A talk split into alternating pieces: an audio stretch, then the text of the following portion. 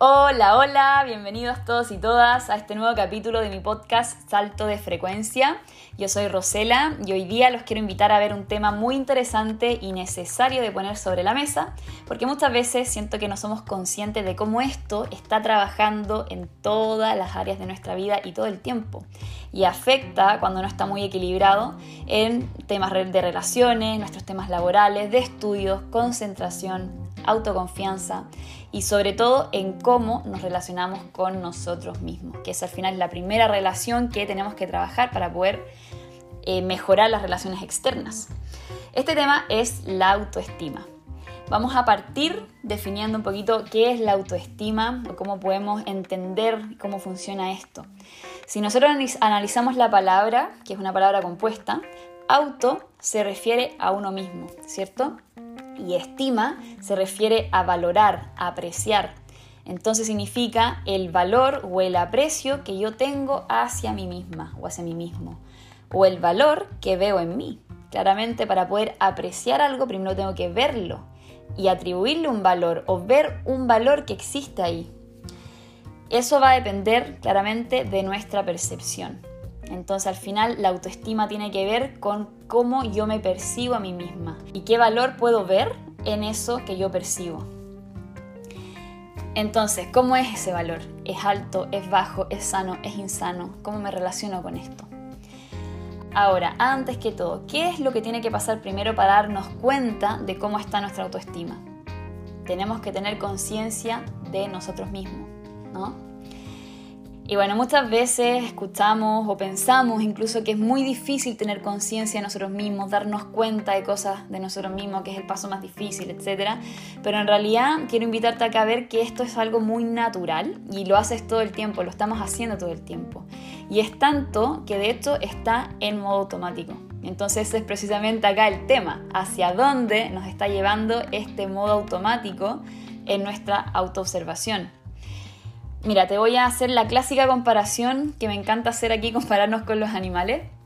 Porque al final, bueno, todas las comparaciones que nos hacemos de nuestra especie con los animales se resume en esto de tener conciencia de nosotros mismos.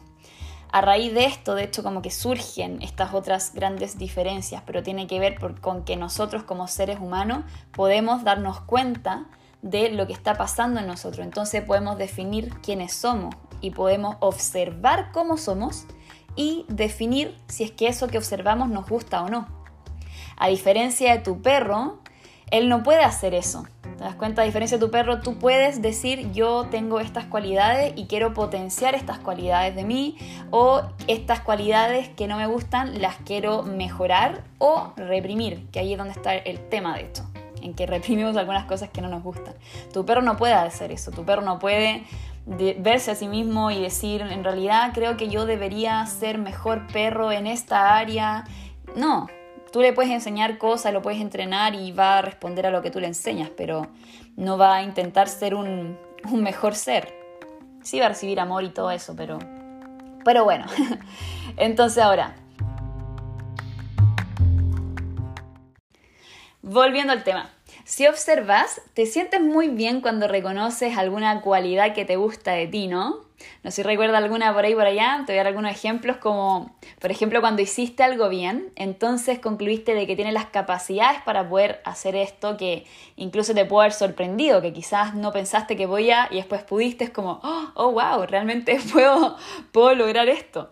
O tuviste una buena respuesta frente a algo o alguien y te sientes inteligente, te divertiste y te encuentras chistoso, tiraste un buen chiste, un clásico esto de cuando estás en tu soledad y empiezas a recordar algo y empiezas a hacer algo divertido y al final tienes una conversación contigo de chistes internos donde terminas muerto de la risa contigo mismo y concluyes como, oh, soy muy chistoso realmente, ah, no sé, me, me gusto, lo paso bien conmigo.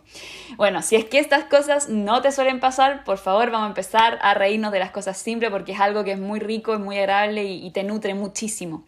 Entonces, bueno, Volviendo de nuevo, cuando nosotros em, nos damos ese feedback positivo o reconocemos cosas que nos gustan, nos identificamos con esto positivo, con esto que tú rescatas de ti. Y estás validando partes de ti, ¿sí? Pero ahora, ¿qué es lo que pasa cuando rechazas una parte de ti? O sea, cuando hay algo en ti que no te gusta y lo rechazas a un nivel en donde te gustaría no tenerlo en tu vida. Pero a pesar de que no lo quieras en tu vida, igual está ahí, porque es parte de ti. Entonces, lo que pasa acá es que así cuando te identificas con cosas positivas y le das validez a quién eres, cuando rechazas parte de ti, le estás poniendo un freno a quién eres también. Y entramos a dañar nuestra estructura psicológica, lo que va a repercutir en el valor que tienes sobre ti mismo, o sea, en tu autoestima. Te lo voy a explicar de una manera súper simple. Imagínate que vas en un auto de carrera y vas ahí en una carrera máxima con toda la adrenalina, toda velocidad, con todo el foco puesto en la meta, a punto de ser el campeón, y de repente se cruza un pajarito y tú con toda tu fuerza metes la pata a fondo y tiras el freno a mano. ¿Qué le va a pasar a tu caja de cambio? Ya bueno, puede que si tienes un Ferrari FS21 le pase re poco, pero así como que bien, no, no creo que le haga realmente. No creo que el motor se va a lubricar más o que se alargue su expectativa de vida y, menos que le van a crecer flores o cosas como poderosas que le van a salir al, al auto, ¿no? Como que al final va, va a, a resentirse la caja de cambio y el motor también se va a sobrecalentar, va a salir la benzina. Entonces, bueno, la pregunta es, ¿Cuántas frenadas bruscas le hemos hecho a nuestro propio auto? ¿Y cuánto eso ha impactado en nuestra estructura psicológica? ¿Cuánto daño nos hemos estado haciendo? Piensa en la estructura psicológica como tu personalidad, como esas cualidades intrínsecas que, que hay en ti, que en el fondo están acá para ser desarrolladas, no para ser reprimidas. Por algo naciste y tienes los intereses que tienes. No digo que todo viene creado de fábrica, pero sí tú te has ido desarrollando en tu vida para poder desenvolverte con las cualidades que tienes y para poder ser feliz con esto que tú ya tienes y que eso florezca. Entonces, cada vez que nosotros le metemos la pata a fondo, estamos creando y generando un resentimiento que está siendo acumulado en esta caja o en esta estructura. Ahora, bueno, Obviamente, en varias ocasiones nosotros nos vamos a encontrar con cosas que no nos gustan de nosotros y es completamente normal. Tampoco vamos a simular que no tenemos nada por mejorar y hacernos los locos con todo esto, porque al final, obviamente, nosotros nos observamos y queremos mejorar cosas de nosotros que encontramos que están más débiles o que no son buenos hábitos, por ejemplo, que tenemos o no son pensamientos que nos benefician. Y está perfecto darnos cuenta de eso. De hecho, bueno, imagínate no tuviésemos autocrítica, ¿no? No habríamos aprendido nada, no, no hubiésemos cambiado nada, no, no podríamos crecer. Ahora, lo que está mal o lo que es menos favorecedor para nosotros es dejar que la autocrítica se apodere de ti y te la creas de tal manera que te victimices a ti mismo y distorsiones la realidad. Entonces ahora actúas en base a esa realidad distorsionada. Eso es lo peligroso. Es lo peligroso para tu salud física y mental. Y eso también deja tu valor personal por el suelo, o sea, te baja la autoestima. Porque estás permitiendo que tu autocrítica tome tanta fuerza que dañe tu estructura interna y genere resentimiento. Y si permitimos que esa estructura psicológica acumule y almacene tanto resentimiento, ¿contra quién se va a resentir? ¿Contra quién está o con quién va a estar dialogando todo eso que tenemos dentro? No va a estar dialogando con el exterior. O sea, sí, al final, obviamente, pero a través de quién? A través de nosotros. De ahí es donde surgen estos diálogos internos, estas formas en que nos tratamos a nosotros mismos, en cómo nos hablamos, cómo nos relacionamos con nosotros mismos. Y cómo te dejas o no te dejas expresarte a ti mismo. Cuando actúas desde una poca valoración y por ende desde una interpretación distorsionada de la realidad, lo que estás haciendo es limitar tu capacidad de expresarte. Estás limitando tu capacidad de relacionarte con los demás y de ser tú mismo. Y sobre todo, de poder disfrutar de tus cualidades por el simple hecho de que no te gustan tus cualidades. Aquí puede ser tanto físicas como de tu personalidad. Hay una parte de ti que se aísla, tras esta barrera distorsionada, es como si estuviese atrás de un espejo que está movedizo o de una especie de vidrio que distorsiona la imagen, ¿sí? Entonces tú ves a través de eso, pero aislado, con una esfera de protección, pero una esfera muy distorsionada. Quiero invitarte también a ver que todas las cualidades que tú tienes no están aquí por nada. Entonces, si tú las tapas y no las miras porque en el fondo te avergüenzan, estás boicoteando a esa persona que eres tú y que quiere desarrollarse y realizarse a sí misma a través de ti. De hecho, bueno, la baja autoestima tiene mucho que ver con la vergüenza.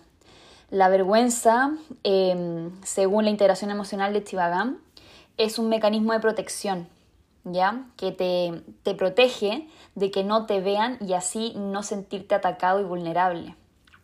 La vergüenza tiene su lado positivo, ¿sí? Te protege, te regula, te hace ser adaptado socialmente, pero también tiene este lado negativo o este lado en donde está siendo disfuncional más que todo, en donde te aleja de los demás. Entonces te, te impide vivir experiencias que pueden ser crecedoras para ti. Entonces la pregunta aquí es, cuando tú juzgas algo de ti y lo tapas, ¿de qué te estás protegiendo? Y cómo con esas acciones inconscientes muchas veces que hacemos, has estado quitándote valor a ti mismo o a ti misma.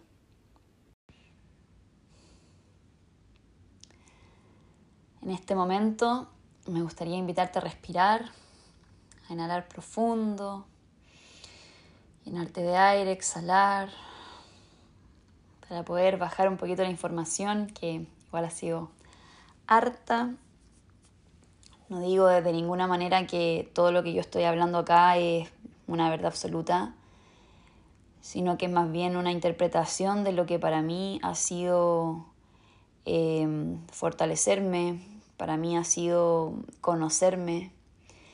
Y, y bueno, espero que todo esto te haga mucho sentido o que puedas tomar en realidad lo que te sirve para tu camino y volviendo de nuevo al tema, ahora quiero cambiar un poquito la mirada y ver si ya estuvimos hablando sobre qué es lo que sucede cuando nosotros nos juzgamos a nosotros mismos y por ende bajamos nuestro nivel de valoración o nuestra autoestima.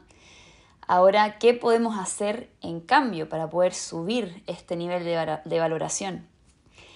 ¿Te acuerdas del ejemplo que te di del auto? De la frenada brusca con el freno a mano cuando se cruzó un pajarito. Bueno, ¿qué pasaría si en vez de meter la pata a fondo y poner el freno a mano bruscamente, mejor bajas un cambio? Sería mucho más suave, ¿no? ¿Y qué pasaría si te das cuenta que de partida lo que se cruzó fue un pajarito, no fue un dragón? Y además, si hubieses recontrajurado de que fue un dragón, los dragones no existen.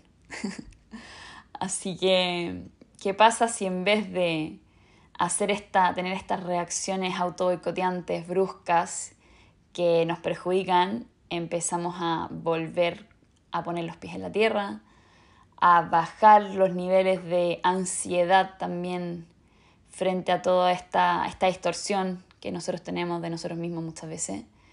Y nos enfocamos en conocernos, en observar cómo y a quién hemos solido responsabilizar de las circunstancias que nos han sucedido en la vida. Empezamos a salir del rol de la víctima, nos empezamos a ser responsables a nosotros, porque al final, cada vez que tenemos emociones, cada vez que se despierta una emoción frente a una situación, esa emoción es nuestra y nosotros, en este caso te voy a hablar más de tú a tú, tú eres el responsable de tus emociones. Si hay más personas involucradas en el fondo en esta situación, ellos van a tener que hacerse cargo de sus emociones, pero no de las tuyas. Tú eres el único que puede hacerse responsable de las suyas. Entonces solamente tú puedes empezar a ir hacia adentro. Obviamente puedes pedir ayuda y contenerte también con más personas, pero, pero lo importante es que tú tomes tu lugar y encarnes el rol que viniste a encarnar. Validando también todas las cualidades que tiene este rol que eres tú mismo. Entonces, para subir tu autoestima o para equilibrar tu autoestima y llevarla a un lugar saludable en el fondo, en donde ojalá que el día de mañana ya no sea ni un tema para ti la autoestima, que sea algo súper íntegro. Entonces, primero conócete, entra en ti. Cuando entramos en nosotros mismos, empezamos a ver esas cosas que anduvimos reprimiendo, que anduvimos juzgando y le damos un espacio para que eso habite en nuestro cuerpo. Entonces lo validamos le decimos, sí, esto está en mí, tengo esta herida, tengo esta yayita, tengo esta, este lado oscuro, lo que sea que pueda ir viendo. Y, y, dejo de juzgarlo, porque al final, ¿para qué estamos con cosas? Somos humanos, tenemos que tener lados, lados sombríos para poder evolucionar y para poder vivir también esta dualidad de la vida. Entonces, eso es ser consciente. Es ser consciente tanto de tus luces como de tus sombras o tanto de las cosas que te gustan de ti, que quieres potenciar más, como de las cosas que tienes que ir trabajando en ti. Y tratándote con amor, obvio. y cuando empiezas a quitarle el juicio también a eso que hay dentro, empiezas a poder ver los diálogos internos que tienes. Y eso es hacerse consciente. Te empiezas a ser consciente de tus diálogos internos, de las conversaciones que tienes contigo mismo. Y ahora, ¿cómo se trabajan los diálogos internos? ¿Cómo podemos mejorar los diálogos internos? Empezando a ver qué tipos de pensamientos sueles alimentar más y a qué tipo de pensamientos te gustaría empezar a alimentar más y estás dispuesto a hacer este cambio. Entonces así vas construyendo tu mundo interior de una manera mucho más saludable que al final se va a reflejar sí o sí en tu mundo exterior se va a reflejar a través de cómo te relacionas con el resto, se va a reflejar también en cómo te cuidas a ti mismo, cómo cuidas tu alimentación, cómo cuidas tu imagen y tu espacio, el orden que tienes alrededor tuyo. Al final, cuando descuidamos esas áreas, descuidamos nuestra relación con nosotros mismos, porque nosotros nos relacionamos con nuestro cuerpo, nos relacionamos con la alimentación, nos relacionamos con el espacio. Entonces, si vamos a fluir desde ahí, hagamos que el camino sea más fácil. No se trata de seguir prototipos, de seguir estándares sociales, sino de mejorar tu salud mental. Esto nos va a llevar a poner límites más sanos también.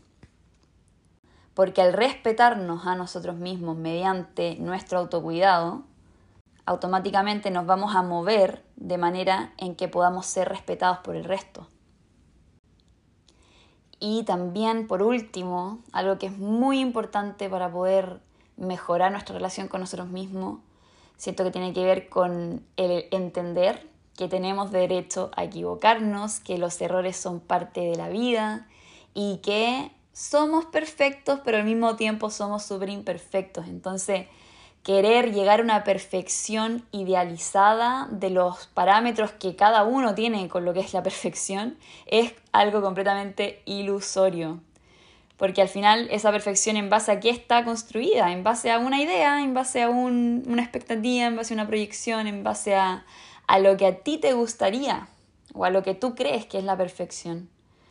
Pero en realidad es solo una idea, ¿sí? Y por eso de nuevo, vuelta a la tierra, Creo que es muy importante que nos hagamos conscientes de cómo nos estamos moviendo y cuánto bien nos estamos haciendo.